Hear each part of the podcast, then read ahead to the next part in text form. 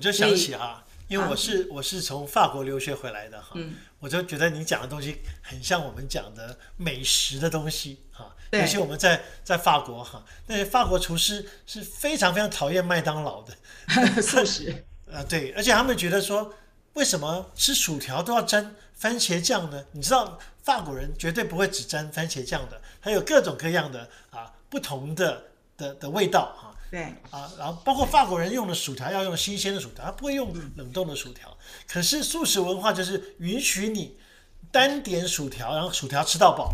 好，我要这样来讲，就是说，我觉得很多短歌的文化，事实上是在这个消费主义的的情况里面，让顾客自己选择啊，所以他可以偏食。好，我们现在的很多的会众就是偏食，我我进来我就是要薯条吃到饱，我不要汉堡。啊，所以所以他不再能够理解什么叫做套餐啊。我最近在啊、呃看一些美食的电视节目啊，那看到一些日本的职人啊，我们在讲日本职人啊，他他在那个呃做那个寿司，对不对？没有菜单的，你坐进去，他就嗯 一道一道吃到你你觉得够为止。这叫可是 omakase，omakase。可是可是这个厨师他会选择食材，他知道怎么样投顾客所好，他不会 不会啊用一一道的啊一种生鱼片让你吃到饱，不会这样子的啊。所以所以我觉得我们圣师的。啊，跟现在这个赞美短歌中间的这个张力，就是说，我们是不是把某一些决定权下放了？就像你刚刚讲的哈，好像说啊，他要吃什么，我就只好让他吃什么。可是我们做父母的，你知道，小孩就是要吃饭才会长大啊。对对对，啊所以这个对于生命的喂养，圣师其实还扮演一些角色。你要不要谈谈你的一些一些经历？你觉得你的属灵生命怎么样？经过圣师对你的生命有一些很很真实的一些喂养。好，我我先我先提一下潘霍华，就是那个纳粹时期的那位那个我，他算是我基本上是非常喜欢，也是最喜欢的一位神学家哈。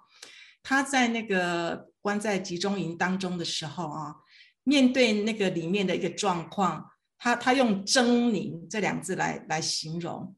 他说他怎么他怎么去面对这个狰狞狰狞的一种呃气氛氛围跟状况，他就是背诵一首又一一首的圣诗。他说，当他背诵一首又一首圣诗的时候，让他脱离了那个心理的那种困境，肉体已经在困境当中，可是他心灵的自由是透过背诵一首一首的圣诗。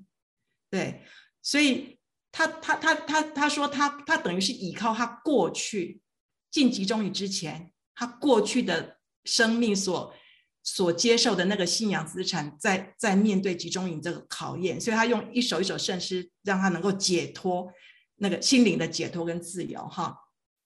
对，然后另外他的一个故事也是很感人，他在最后要上绞刑台的时候，他只有跪下来简单做个祷告，就走上从容的走上绞刑台，那就就吊死了。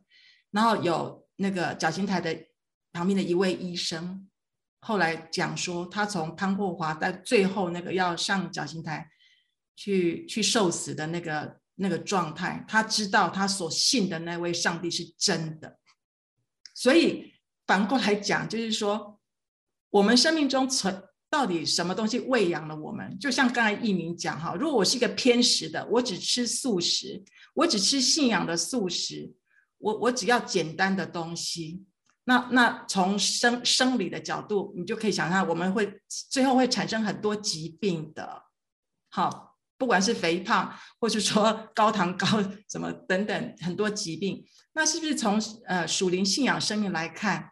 很多东西是不是也会产生问题？因为这是同一个定律。我只吃某些东西，我我我只吃我我想要、我喜欢、我感觉良好的东西。有时候有时候那个那个什么，问弟兄姐妹说：“哎，你或者以前在神学院教书的时候，你为什么选这首诗歌？”他说：“因为我觉得很好听，我喜欢啊。”他就讲不出其他的一个客观理由，他也没有从说。他所服侍的对象的角度去为他们做选择，是不是让他们可以更好、更成长？哈，所以，所以我刚才讲说，嗯，真的是人生当中困境非常多哈。我我自己从圣诗的很多歌词当中哈得到很多的喂养。那个有人说我我我是什么什么什么四平八稳的人，为我我不知道为什么他会这样看，就是说不管不管在什么场合都是四平八稳。我觉得那个生命的根基来自于我跟神的关系。那盛世当中太多歌词真的是喂养喂养我的生命哈。我对于比较平呃不能这样讲，就是那个短歌类的东西，我实在很难想象说只有简单的几句话哈，提供了我们什么去思想，或是去默想，或是去反思，或是去啊呃怎么讲，就是消化，实在是实在是没有什么材料。应该这样讲，没有什么材料，没有什么素材在当中，所以我有一次经历就是唱你真伟大哈。其实人都有低潮的时候，我也我也非常我我也会有经历低潮的时候。那时候我那那次我没有私情，我通常都坐在私情的位置。那次我在下面敬拜，我我是唱不出声音，我也没有我也我就觉得很灵很低沉。如果如果我凭感觉要敬拜神，我觉得我敬拜不起来。可是哈。唱到副歌，我听到副歌说：“我灵歌唱，神造我们的时候，在我身上吹了一口气，就是那个灵。所以我神，我跟神讲说，我感觉不能敬拜你。你造我的时候，我用心灵跟诚实敬拜你，我愿意，我愿意。你知道，当我这样说的时候啊，我整个那个整个那个重担全脱落。然后我我要讲的是说，盛世也是可以帮我们遇见神的。”哈，不是只有在感觉当中的短歌讲讲讲求那种感觉诉求的东西，才才能让我们遇见神。事实上，歌词很多东西都可以帮助我们遇见神。那，呃，对，就就是我举的就是这个例子这样子。那我那天我的朋友传一个东西给我看啊，看那个呃，就是前一阵子那个风很大的时候，他们家附近那个树。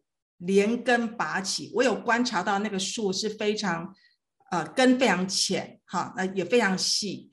然后大家知道我我现在是在关心癌友，哈，就是那个很多癌友，哈，我的确看到很多见证，在跟神的连接的关系是是比较稳固的时候，他面对人生困境的时候，的确是比较冷静。比较稳定，不是没有困难，但是我觉得他们比较可以活出一个超越苦难的生命。苦难还在哦，而且可能死亡的压迫都很大，但是他们就是可以活出一个超越苦难的生命。好，不是不是没有苦难，而是超越苦难。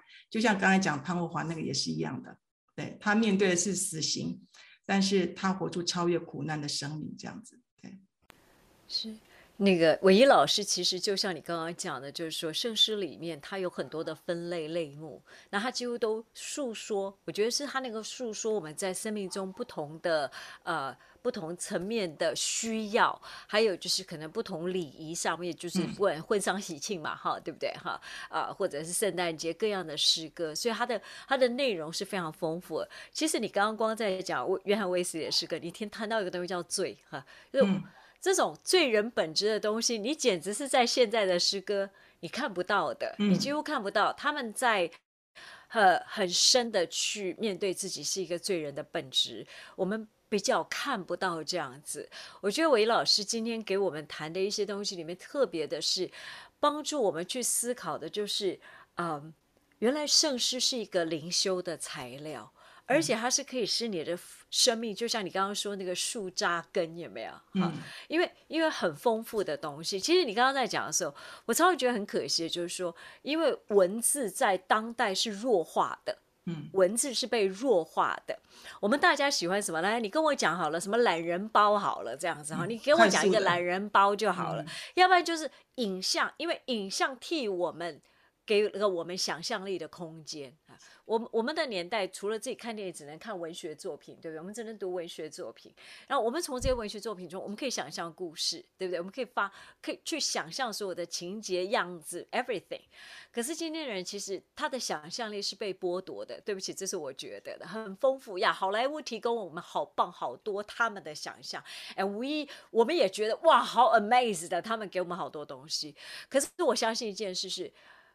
韦老师，我们其实每一个人都是神所创造的那一位，我们有神的形象样式啊。那其实这些诗人也是我们有神形象样式的人，在借由他们在呃生命中那种被神的带领、那种塑造、那种魔塑，就像你讲到的潘霍华，我觉得刚刚那那一句话你在讲，他最后上去是他就这么从容的上去，and then 其实一个信仰的真跟假就是一件事，就是他死的那一刻，因为那是完全是真的，没有是假的这样子哈，那。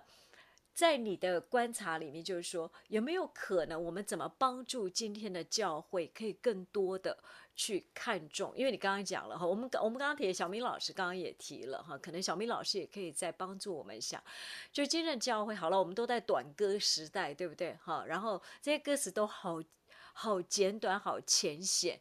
我真的不知道这种歌词我要想什么，我也觉得我没有神学可以想。对我一个神学老师，我对那种完全我不知道想那个神学对我来讲，有时候是空洞，有时候甚至于是完全没有意义的。有有些真的是 meaningless，我不知道他在凑什么句子这样子哈。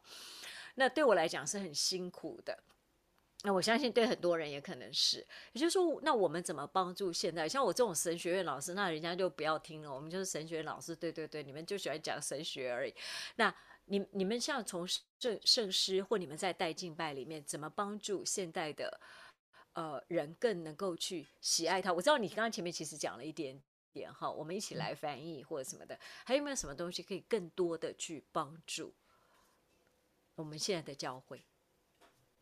我我觉得，嗯，进入到一些一些比较实际的建议当中，哈，我我是希望说，教会是不是可以更看重敬在礼拜当中那个敬拜的主体是所有的弟兄姐妹，是所有弟兄姐妹，而不是台上的的一小撮人，对。那因为台上的人常常选的歌是他们觉得好听的歌而已，他们从来没有去想过今天这群会众，他就觉得我很喜欢这首歌。还有些人选一些根本没有人会唱的新歌，然后大家完全站在那里发呆而已，这样子，对对不对？我我常常观察到现象，就是说，其实很很可惜的是，当没有把这个敬拜的主体归回到我们会众所有的弟兄姐妹身上的时候，我们失去的是一种群体性的敬拜，因为。因为那个嗯，短歌哈，或者是说很多现在 contemporary Christian song 哈，我我我认为很多东西其实是不好唱的。我想一米也可以同意，很多切分音，那个那个对一般切分音的东西，然后节奏很难。对，这是给他们演唱的，不是给我们会众唱的。对对，是给音乐团体唱的。所以他写的时候目的就是给一个音乐团体，然后他们在上面唱的很高兴，可是下面我常常看到。不容易唱哈，就是说不不好唱，然后所以会变成说，要么就不唱。我真的看到很多人不唱，哈，要么就是那个跟着唱，可是就是哩哩啦啦这样子哈，也不能很整齐。所以那个基督徒合一群体万口同声的那个情况很难看得到。但是在圣诗当中，我看了好多次，只要他们是对圣诗那首圣诗非常熟悉的，很惊人的，很感动的，哎。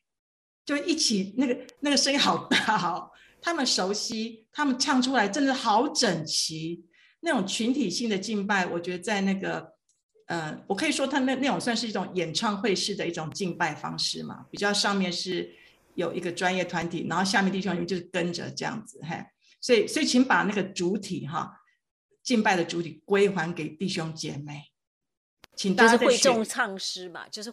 会众唱诗，对不对？应该是会众唱诗。对对，请请归还给他们这样子。然后这个这个这个后面的理论，我刚刚之前有呃，这就是齐克果的那个崇拜戏剧说，对他认为真正的那个唯一的一个观众就是我们的上帝，就是只有我们的神，他在我们当中接受我们所有的敬拜哈。然后他说他说演员是谁？就是说如果你崇拜把那个 an 那个 analogy 就是。那个把那个呃崇拜类比成一个戏剧的话，那个真正的演员就是就是这群弟兄姐妹，所以请把那个请把这个主那个敬拜的主体权归还给我们的弟兄姐妹，这样哈。然后刚刚讲了说怎么一个嗯，我觉得人都喜欢唱熟悉的诗歌，或许你们很难想象哈，对我们长老会的信徒而言哈，那个我们的。那个弟兄姐妹哈，他们觉得圣诗很好唱，外面那些歌很难唱。可是对年轻族群来讲，他可能觉得圣诗，嗯，不好唱。然后他们喜欢唱，他们觉得外面那个东西很酷，很好唱。所以，呃，我要讲的点就是说，事实上，你你的后面的养成教育是什么？你习惯了，你也接受了，你就会觉得享受在其中。所以，对长老会的信徒而言，唱圣诗是多么自然的一件事情。我们有时候还会放几首那个敬拜赞美的短歌，哈，你就发现就声音突然变很小，但是唱圣诗的时候很大声。所以，所以，所以这跟养成教育有关。那我只是要呼吁说，呃，教会的领袖就是我们的牧者，真的蛮重要的。他看不看重圣诗？他知不知道怎么使用圣诗？这些东西在教会啊会带来改变的。一个牧者如果他是看重圣诗的宝贵。他欣赏，他也，他也，他也，他也知道怎么用的话，那个绝对对教会是一个祝福。我我喜欢用一种讲法，就是说，其实会改变教会的体质的。教会是有体质的，就像我们身体也有体质一样。你你你你喂养他按时分粮，对不对？那你给他唱素食的东西，还是给他唱那个圣诗丰富内涵的东西？这个是会改变弟兄姐妹生命的成长跟成熟度的。哈，还有还有教会的体质这样子。那如果要用到比较实际的做法，我想大家常常都有听过。呃，如果是大规模的话，我们我们我有时候会办那个 Hymn Festival，就是圣诗节庆。哈，圣诗节期，每个教会推派个代表，推推长老教会吗？你们长老对对啊，之前在卫公会我们也办过，就是每个教会哈宗派性的每个教会推派诗班去唱圣诗，大家互相观摩学习。然后这个是比较大规模。那如果在在在教会当中的话，其实可以透过那个一个月介绍一首新圣诗，不管你是透过写在周报上，然后在礼拜当中安排去唱，一个一年就可以学到五十二首新的圣诗。其实很多教我我觉得哈，就是说，其实呃，在看重传统圣诗的教会里面，其实他们会固定唱一年，可能有哪几首圣诗是常唱的，或者下一年是哪些诗歌。所以事实上是是啊，我如果歌词都不熟，我没办法敬拜神啊，谁都一样啊，对不对？那年轻人，我我现在讲就是说，我们看重唱。唱诗在敬拜的时候，因为我们希望我自己就是我对神颂唱嘛。我们的想法是我们对神颂唱，可是对很多年轻人讲，我现在在观察所谓的这些现代的短歌，我发现他们是在跟唱，就是上面的人唱，我就跟着唱。演唱会是的，对，演唱会是。那他不唱，或者他唱的好，呃，我不熟的歌没关系，他唱就好了。我想。那不是你在敬拜神吗？为什么是他在敬拜神？所以，我我我们其实真的很需要在当代的教会里面有更多可以呃跟教会分享的。好，小小明也可以给我们一些，尤其是我觉得小明是很有很多对这样的看见。没有，我我我我最近也有这样的觉悟了哈。我也我也觉得说，可能神在我身上有一些装备啊，我如果一直埋在地上不用也不不太好，所以我就开始每天早上有一个。灵修的分享，而且我每天早上选一首圣诗，啊，所以这样一年下来，我可以我可以录三三百六十五六十五首，不是五十二首，是三百六十五首，啊，那我就会回去啊，不是只是从圣诗集里面找，我也会从啊青年圣歌啊，也就是也也就是所谓那个年代啊，一九七零一九八零年代的福音诗歌，啊，可能那时候那样的诗歌刚出来的时候。啊，他他面向的可能不是在敬拜礼仪里面，而是在布道会啊，或者在一些青年团契里面。可是那里面有很多很多他们的生命的经历，那里面有很多很多他们见证神在他们身上的医治，神在他们身上的改变，神在他们心里面的安慰啊，我都觉得这些歌都是应该被流传的啊。只是很可惜，我觉得现在有一个啊，我我我看到的问题，就是好像创新变成唯一的价值。实用主义挂帅以后啊，实用创新就变成唯一的价值，所以大家就不喜欢去呃这个古典的啊基督教的宝藏里面去拿东西了啊，就就让这些圣诗集就蒙蒙尘啊，就是上面都长长灰了啊，也不愿意拿来用。我觉得这是一个这是一个很可惜的，你明明家财万贯，你还要去外面乞讨啊，那这是真是很可惜的啊，所以。作为牧者，我觉得我自己心里面也有这个 awareness 啊。不过对于主日敬拜，我们能够影响也很有限啊，因为真的时间越来越越越紧缩啊，然后里面需要放进一些元素越来越多啊，所以啊，唱诗赞美好像也被压缩到一个啊的一个程度里面。那在有一些比较啊灵恩运动影响的话，他们是唱诗不能缩短，那只好去 缩短讲道啊。所以所以这些东西都是都是我们看见的问题啊。所以这也是为什么维真事工，我们希望能够在敬拜上面啊维护真理啊，能重新能够返璞归真，让敬拜能够回归到清晰的神学啊。是是。我们非常谢谢今天伟一老师来谈的整个的内容哈。我们今天的节目也差不多到这里。那伟一老师还有很多东西，我们知道我们可以下一次继续再谈，呃。特别是今天真的能够把圣诗，其实它应该是对生命有很大的影响，很重要的影响，甚至还可以灵修。呃，我们希望可以更多把这些观念带给教会。那希望下一次还有机会再请伟一老师继续来谈。其实他还有好多东西可以谈，他也还有很多很丰富的经验啊。特别是他其实自己用他在圣诗塑造他的生命上，他现在就是在帮助那些生命面。临那种绝望或者失望、没有盼望的一些癌症病人身上，那呃，怎么样子让我们的生命真的借由我们自己敬拜神，或者跟别人一起敬拜神，可以更丰富？我觉得这是我们维珍会客室都一直希望可以继续努力的方向，把这些观念更继续的去传播。我们今天的节目就到这里啊，我们非常谢谢呃大家的收听，我们就一起跟所有的听众朋友说拜拜，拜拜。大家下回见。